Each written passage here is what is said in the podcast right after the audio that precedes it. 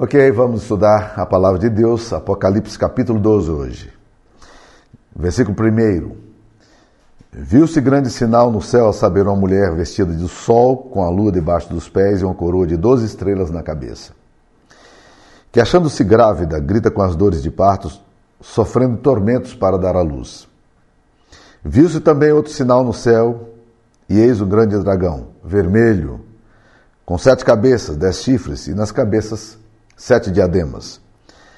A sua cauda arrastava a terça parte das estrelas do céu, as quais lançou para a terra, e o dragão se deteve em frente da mulher que estava para dar luz, a fim de lhe devorar o filho quando nascesse.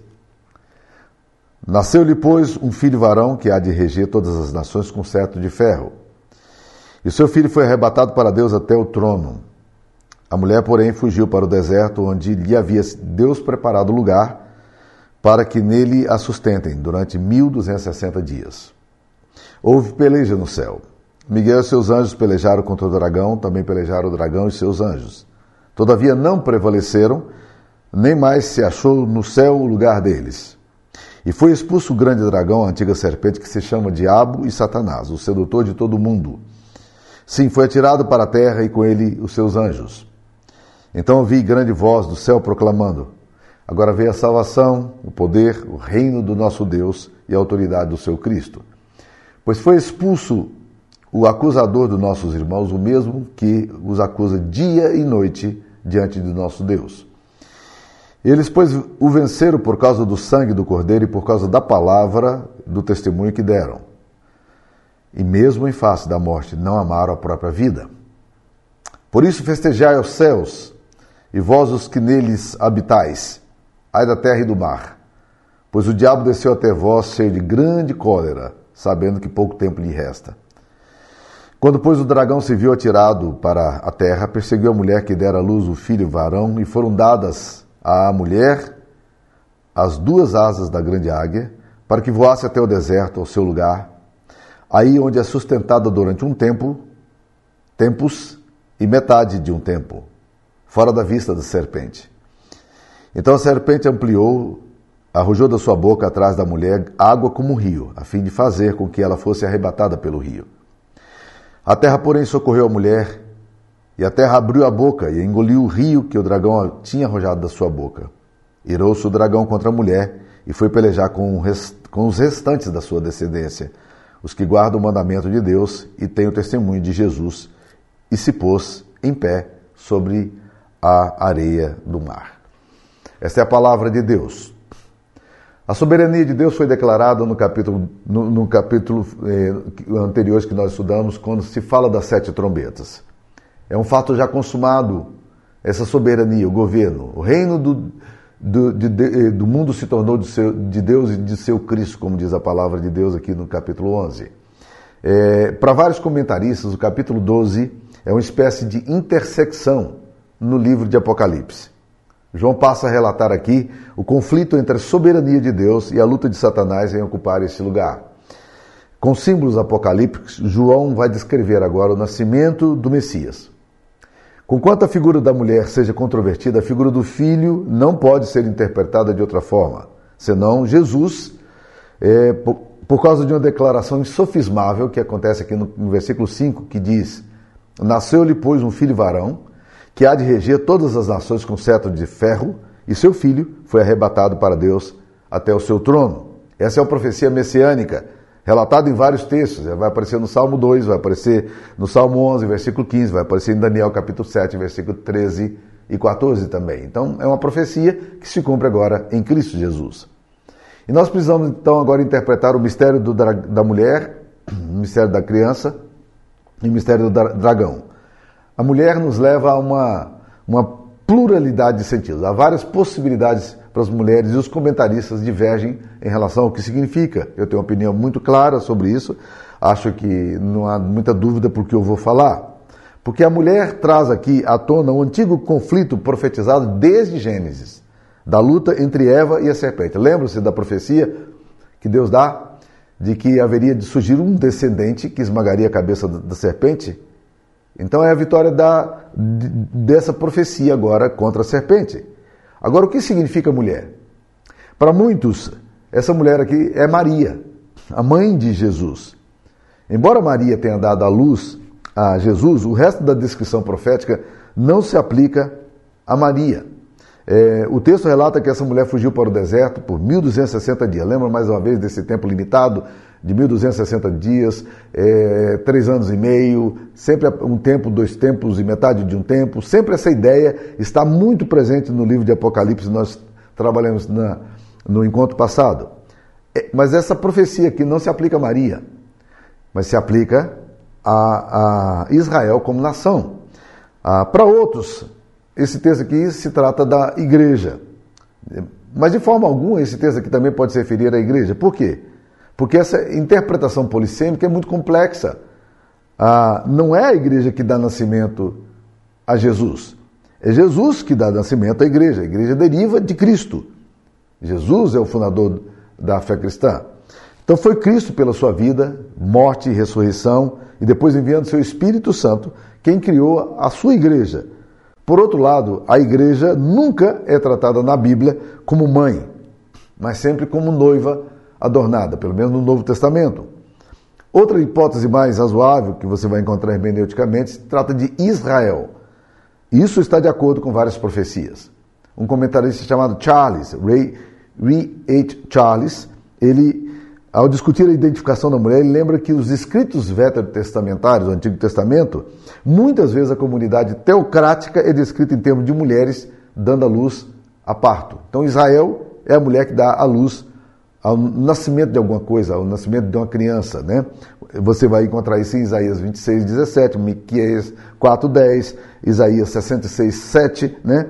E isso revela messianicamente a chegada do libertador do povo de Israel. A profecia de Isaías 66, 7, ela diz que Sião está com dores de parto. Dá uma olhadinha aí, Isaías 66, versículo 7. Sião está com dores de parto. Isso é, alguma coisa está sendo gerada no útero dessa nação judaica e que vai sair dela. Existe uma grande expectativa do que virá. Existe um povo que está engravidado de uma promessa, de uma criança, do, do Messias que vai surgir e que vai libertar o seu povo. Os escribas e profetas, quando narravam essa, faziam essa narrativa, eles não entendiam muito bem o que seria. Mas as mulheres judias piedosas, todas as vezes que engravidavam, elas sempre perguntavam a si mesmas: será que o Messias está na minha barriga? Será que eu vou dar a luz a essa, ter o privilégio, a bênção de dar a luz a essa criança? Por isso que Maria também, de certa forma, eh, quando o anúncio é dado, ela, ela recebe esse anúncio e se dispõe o seu corpo, apesar de todas as implicações que viria eh, no fato dela estar é, dando a luz a uma criança sendo virgem.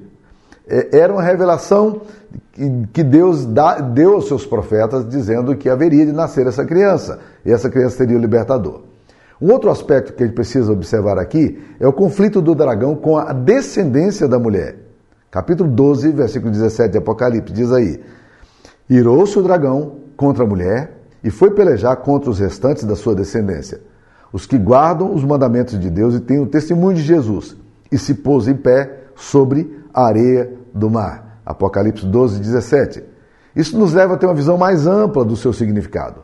Essa mulher está vestida de sol, expressão da sua glória e exaltação, e tem debaixo de seus pés a luz, sinal de domínio, e tem uma coroa de 12 estrelas, que é um símbolo de vitória, e ao mesmo tempo também 12 representa aqui todas as tribos de Israel, portanto a referência vai se aproximando mesmo de, de, que essa mulher aqui se trata, de fato, de Israel. É o povo de Israel que é essa mulher simbolizada aqui nesse texto. Todas essas descrições simbólicas vão realçar o que é a glória celestial da mulher e a majestade da sua aparência. E aqui nós vamos ver o conflito com o dragão, o alvo do dragão. A descrição que é feita de Satanás também é simbólica. A ideia da antiga serpente nos faz lembrar daquela batalha travada lá no Éden. É a antiga serpente que estava lá no Éden. O diabo é muitas vezes descrito no Antigo Testamento com conceitos mitológicos e monstros como dragão, serpente sinuosa, Isaías 27, 1, o monstro marinho, Isaías 51, 9. O dragão também tem sete cabeças e dez chifres. As sete cabeças falam do grande poder do diabo e os dez chifres falam de governos que estão subordinados ao controle de Satanás. Para vocês terem ideia, essa expressão é, de Satanás como dragão, ela é aparece 13 vezes no livro de Apocalipse. Esse dragão é uma criatura tão colossal que o movimento da sua cauda pode tirar a terça parte das estrelas e lançá-las por terra, como lemos aqui no início do texto, no capítulo 12, versículo 4. A sua cauda arrastava a terça parte das estrelas dos céus. Então é uma figura colossal, figura poderosa. E nós não podemos entender isso aqui de forma literal, mas apenas entender o poder que esse dragão possui é, e tipificados aqui nessa figura de linguagem. A luta do dragão caminha na direção do extermínio da criança que vai nascer. O grande dragão vermelho está pronto para devorar essa criança, logo após o parto. Satanás vai fazer de tudo para destruir a criança que um dia há de destruí-lo. A antiga serpente precisa impedir, ou deseja impedir, completamente a encarnação, o nascimento desse menino. Existe uma questão muito importante aqui. Por que, que existe tanta oposição do diabo, da antiga serpente, do dragão, ao nascimento dessa criança? A encarnação de Cristo, a historicidade dele, a sua humanidade, ocupa um lugar central no plano da redenção estabelecido por Deus. Todas as escrituras apontam para este grande evento. O nascimento deste menino tem espaço central na expectativa judaica, messiânica. Seu nascimento é um marco na história da humanidade e uma confirmação dos propósitos eternos de Deus. Tudo que Deus falou no Antigo Testamento agora está se cumprindo nessa criança. Por essa razão, o projeto de Deus é mantido em, segredo. Quando você vai ler a Bíblia, você vai perceber como esse segredo está ali presente. O apóstolo Paulo fala em Efésios 3, versículo 8 a 9, é, desse, desse mistério de Deus, outrora oculto em Cristo. Esse mistério de Deus está oculto em Cristo. É como se Deus estivesse guardando um segredo, alguma coisa que nem os anjos, nem os profetas poderiam poderiam é, é, dizer o que ia acontecer, e ele, a Bíblia, o apóstolo Pedro chega a falar que os anjos e os profetas anelavam perscrutar, descobrir o que é que está por detrás dessa, desse segredo. Há alguma coisa para acontecer, mas o que, que vai acontecer? Assim como existe uma santa expectativa no meio do povo de Deus e entre os seus anjos, existe também uma grande apreensão e temor no inferno. Tão logo esse projeto se torna público, isso se deu quando? Quando Gabriel anunciou a Maria e ele é anunciado, Satanás vai se opor veementemente ao advento. Ele sabe que se essa criança vier a existir, tudo está perdido para ele.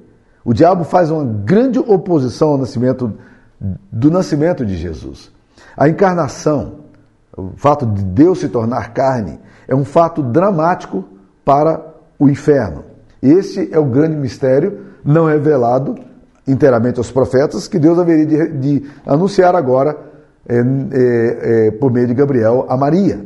Através desse anjo, Deus vai trazer toda, toda a verdade e vai revelar o seu plano.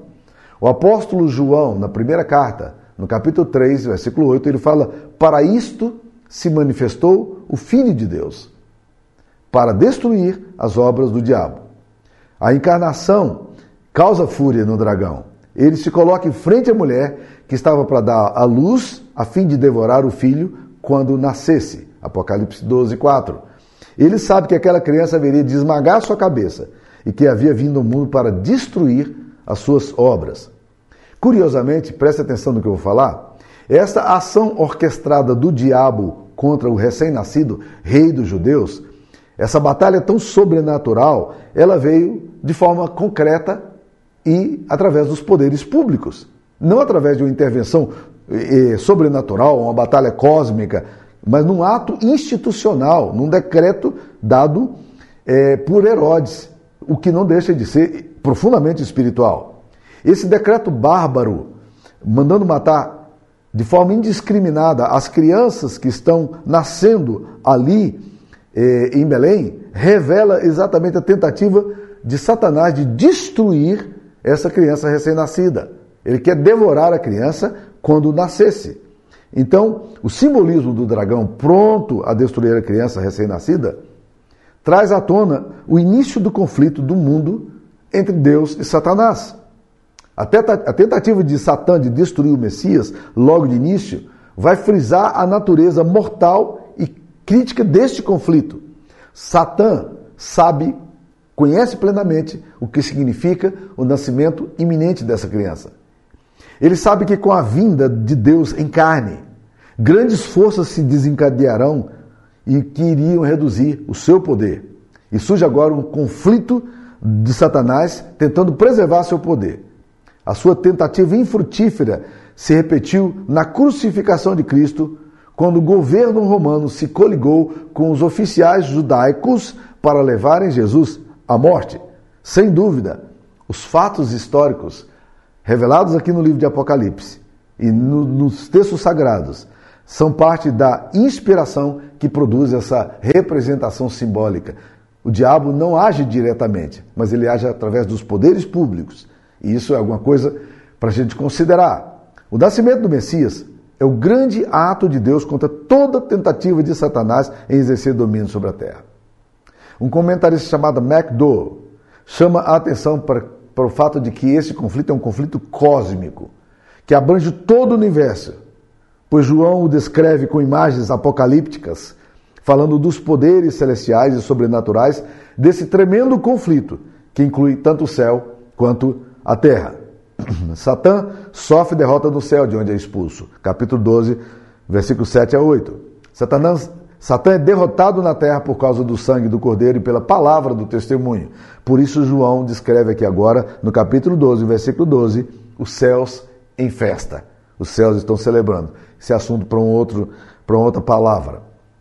Há um comentário muito bonito do Philip Jansen, ele faz uma análise muito curiosa desse texto de Apocalipse 12, dizendo o seguinte: abre aspas. Apocalipse 12 puxa a cortina para nos dar o vislumbre do Natal como ele deveria ter parecido em algum lugar bem longe de Andrômeda. O Natal na perspectiva dos anjos. A narrativa difere radicalmente das histórias do nascimento dos evangelhos. O Apocalipse não menciona os pastores e um rei infanticida. Antes descreve um dragão liderando uma feroz luta no céu. Uma mulher vestida de sol e usando uma coroa de doze estrelas grita com dores enquanto dá a luz. Subitamente, o enorme dragão vermelho entra em cena, sua cauda varrendo um terço das estrelas do céu e jogando-as à terra. Faminto, ele arma um bote diante da mulher, ansioso para devorar seu filho no momento em que ele nascer. No último instante, a criança é arrebatada para um lugar seguro. A mulher foge para o deserto e toda uma guerra cósmica se inicia. Eu gosto muito dessa narrativa de Philip Yancey. Então, meus queridos, visto pelas esferas espirituais, essa passagem é dramática. Nós sempre interpretamos o Natal na perspectiva dos pastores, dos magos, das ovelhinhas, eh, dos animais, da estrebaria, mas na perspectiva cósmica, o que você vê não é exatamente isso. Você vê uma grande batalha no céu. O que nós lemos aqui nos evangelhos é o que aconteceu na terra. O que nós estamos vendo agora no livro de Apocalipse é a batalha acontecendo num cenário cósmico, muito maior. Então a grande batalha de Satanás descrita nesse texto é com a encarnação de Cristo. Esse conflito. A Bíblia não fala apenas de um mundo cheio de ações políticas, de violência, mas relata também um mundo espiritual, repleto de entidades, repleto de ações sinistras. E naquela noite fria de Belém, esses dois mundos agora se tocaram de forma impressionante. Deus não conhece o antes ou o depois. Ele entrou no tempo e no espaço. Deus, que não conhece fronteiras, assumiu agora as limitações chocantes da pele de um neném, as restrições sinistras da mortalidade, da encarnação da humanidade. E por que, que Satanás se opõe tão veementemente ao projeto de Deus de visitar o planeta Terra em forma humana, de fazer a sua tenda aqui, como diz o apóstolo João? Vamos lá ver algumas razões. A primeira coisa, meus queridos irmãos, que nós precisamos entender é que com a encarnação de Cristo vai se instaurar um novo período na história da humanidade. Existe aqui agora o nascimento de Cristo, é um, momento decisivo na história da humanidade. Chesterton, um comentarista bíblico, um escritor, disse o seguinte: único de todos os credos, o cristianismo acrescentou coragem às virtudes do Criador.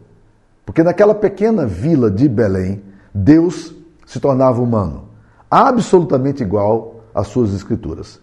O seu grande projeto e o seu grande mistério se revela de forma surpreendente através de uma gravidez pouco conservadora, gerada no útero de uma piedosa adolescente, e desembocaria no nascimento de uma criança frágil numa pequena e inexpressiva vila da Judéia. Ali, contudo, inicia-se o grande drama da redenção da raça humana, quando Deus desenvolve o projeto de restaurar todos aqueles que creem pela loucura de um insano gesto, a morte de seu filho Jesus. Jesus entendia isso plenamente. A encarnação era o grande alvo de Deus para a raça humana. Um dia, na, numa aldeia chamada Cafarnaum, Jesus, como bom judeu, se reúne na sinagoga.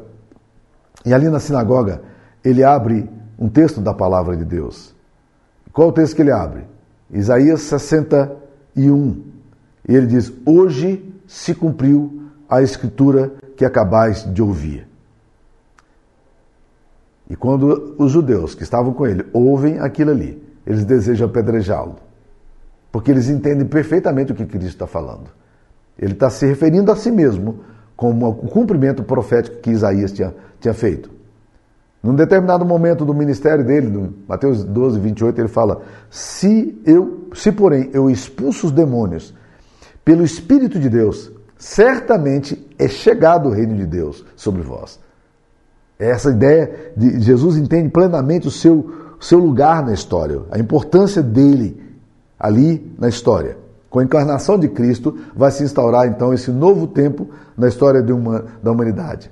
O nascimento de Deus entre nós vai inaugurar uma nova era, um novo momento, o tempo da restauração, o tempo da salvação. E é por isso que o apóstolo Paulo vai descrever em Gálatas capítulo 4, versículo 4, uma frase fantástica para a gente poder entender isso. Ele diz lá, Gálatas 4, 4. Vindo, porém, a plenitude do, dos tempos, Deus enviou o seu filho, nascido de mulher. Plenitude do tempo. Na hora de Deus, no momento em que a ampulheta é virada e, e a última gota da areia cai, nesse momento exato, quando a plenitude se dá, Deus envia Jesus para nascer de mulher. Então, com a encarnação, é, instaura-se esse novo tempo. Por essa razão, Satanás não quer o nascimento dessa criança. A segunda razão pela qual Satanás não quer o nascimento dessa criança é porque, com o surgimento, com a presença de Cristo, vai se iniciar um tempo de confrontação e desmascaramento das trevas. O dragão se coloca em frente à mulher para devorar o filho quando nascesse. Temos aqui, portanto, uma figura antológica. Todo o esforço de Satanás nesse momento é para sufocar o nascimento de Deus entre os homens, se fosse possível. Porque com a vinda de Cristo, o poder das trevas é relativizado.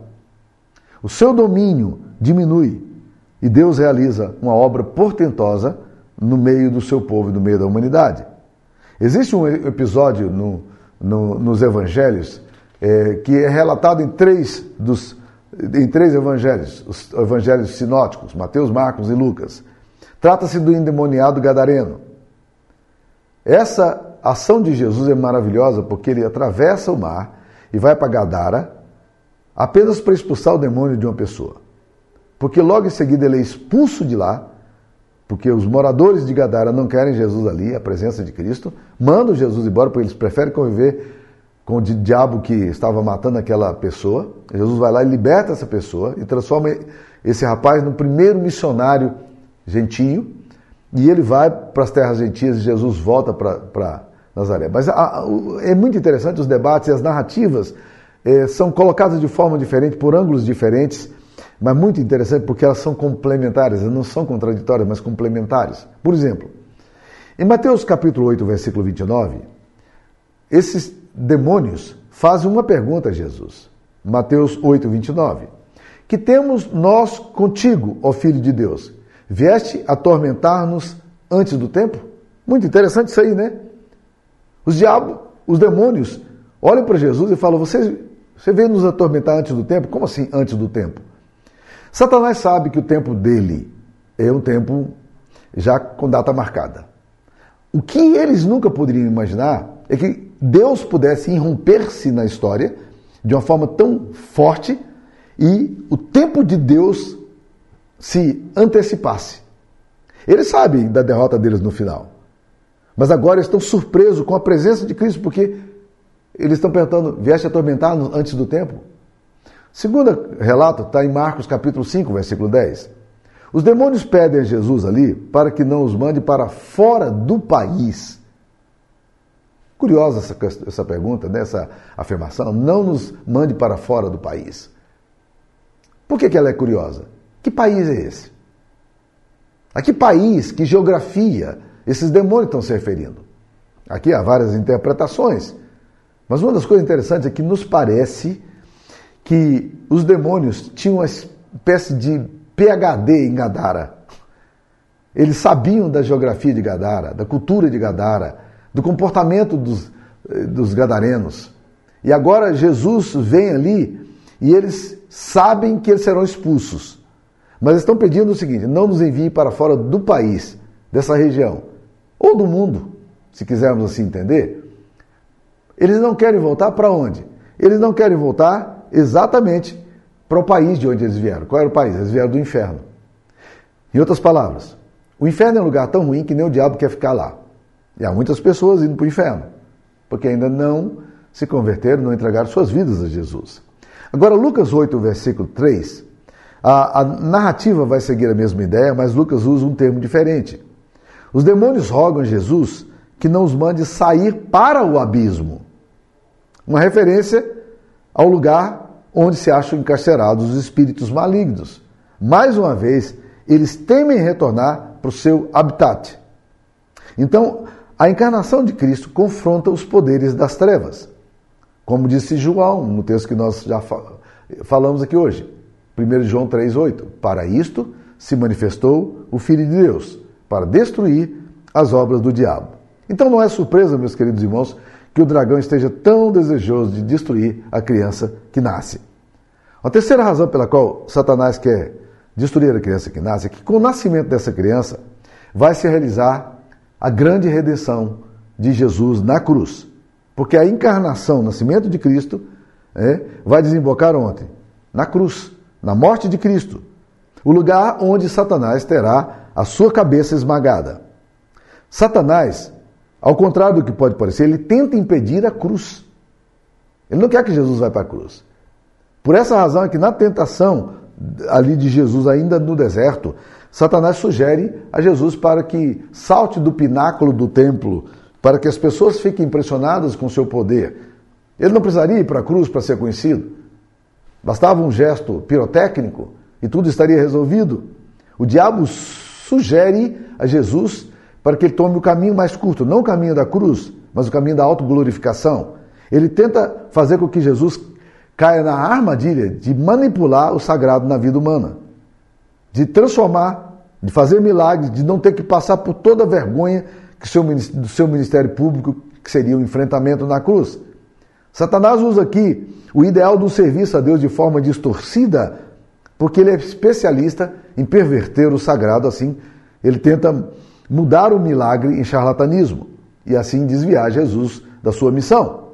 Mas talvez um dos momentos mais cruciais para a gente poder entender como Satanás tenta impedir a Jesus de ir para a cruz, é quando ele, Pedro, se aproxima de, de Jesus e Jesus falando da sua necessidade da sua morte e ressurreição, ele começa a falar isso em Mateus 16, diz a Bíblia que Pedro chama Jesus à parte e cochicha algo no ouvido de Jesus. Senhor, tem piedade de ti mesmo. Esse lance de morte, esse negócio da cruz aí, isso não vai acontecer. E Jesus dá uma resposta profundamente atravessada a Pedro. Ele olha para Pedro e fala: Arreda de mim, Satanás, porque tu não cogitas das coisas de Deus e sim das coisas dos homens.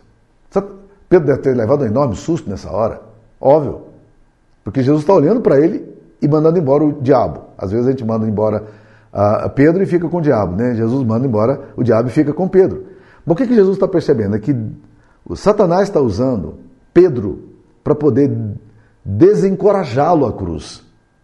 Porque Satanás sabe que a cruz é o lugar do esmagamento da sua cabeça. Satanás está dizendo: fuja da cruz, tome um atalho, não precisa dessa cruz. Porque a cruz é o lugar onde Deus, por meio de Jesus, de forma definitiva e cabal, vai realizar seu grande propósito de salvar aqueles que vierem a crer nele. Porque nos dias lá em Colossenses 2, 14 a 15, tendo cancelado o escrito da dívida que era contra nós e que constava de ordenanças, a qual nos era, o qual nos era prejudicial, removeu-os inteiramente, encravando-o na cruz e despojando os principados e as potestades, publicamente os expôs ao desprezo, triunfando deles na cruz. A cruz é esse lugar.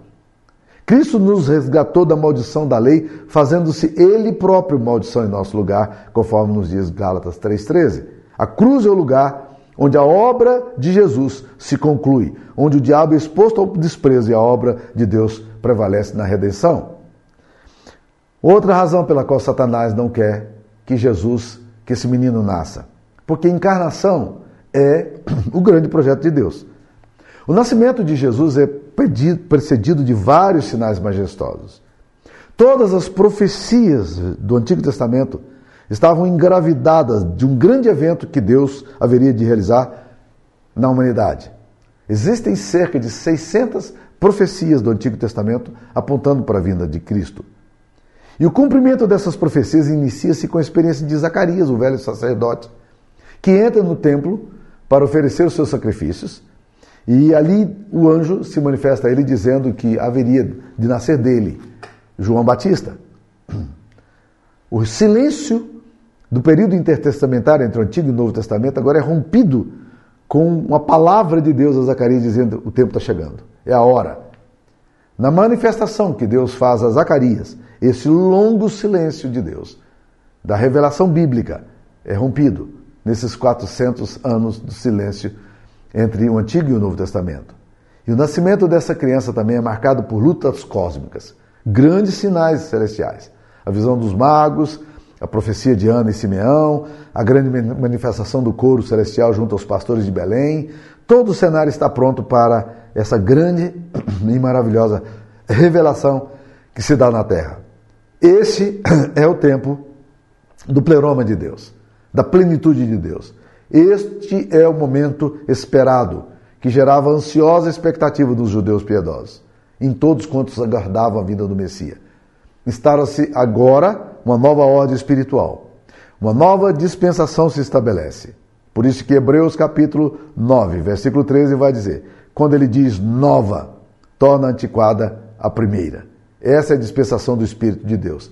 Tempo de construir sua igreja, do derramamento especial da sua graça sobre todos os povos. Então, meus queridos, não conseguindo agora no intento de devorar a criança, Satanás vai se voltar contra quem? Contra os descendentes da mulher. Capítulo 12, versículo 17 de Apocalipse. Leia aí. Irou-se o dragão contra a mulher e foi pelejar com os restantes da sua descendência, os que guardam os mandamentos de Deus e têm o testemunho de Jesus, e se pôs em pé sobre a areia do mar. Quem são esses descendentes da mulher?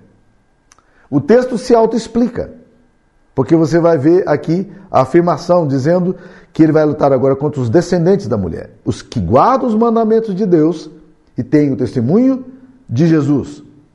Estritamente falando, quem são os descendentes de Israel? Os judeus.